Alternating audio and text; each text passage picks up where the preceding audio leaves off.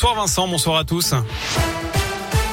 Et à la une, Emmanuel Macron va s'adresser mardi à 20h aux Français alors qu'une reprise de l'épidémie de Covid-19 se confirme en France. Euh, c'est en raison notamment de la baisse des températures, d'une vaccination qui plafonne ou encore du relâchement des gestes barrières. Chez nous, Étienne Blanc quitte sa fonction de président du groupe LR à la mairie de Lyon. Décision prise après la polémique suscitée par son interview dans le journal du dimanche. Des propos controversés sur le régime de Vichy. Des témoins recherchés après la tentative d'incendie d'un bus TCL à Vaux-en-Velin dimanche soir. Peu avant 18h, un homme a jeté des cartons enflammés dans un bus de la ligne C3 qui se trouvait à l'arrêt Ma du Taureau.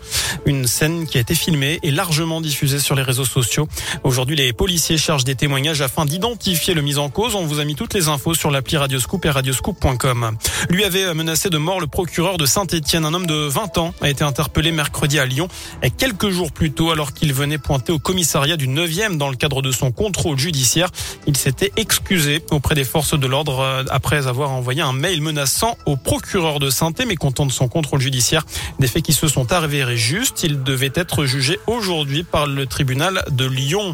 Euh, de Dalton également en garde à vue après leur intrusion sur la pelouse de l'OL Stadium hier soir. C'était lors du match opposant les Lyonnais au Sparta Prague. Les deux rappeurs ont été interpellés et devaient être déférés au parquet d'ici ce soir. Euh, ces deux hommes habillés d'un costume rayé jaune et noir font partie d'un collectif connu pour narguer les autorités.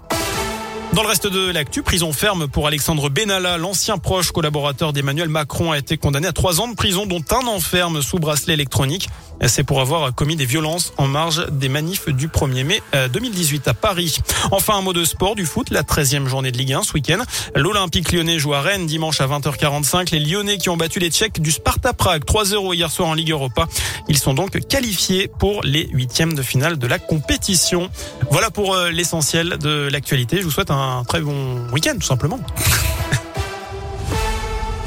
Merci beaucoup.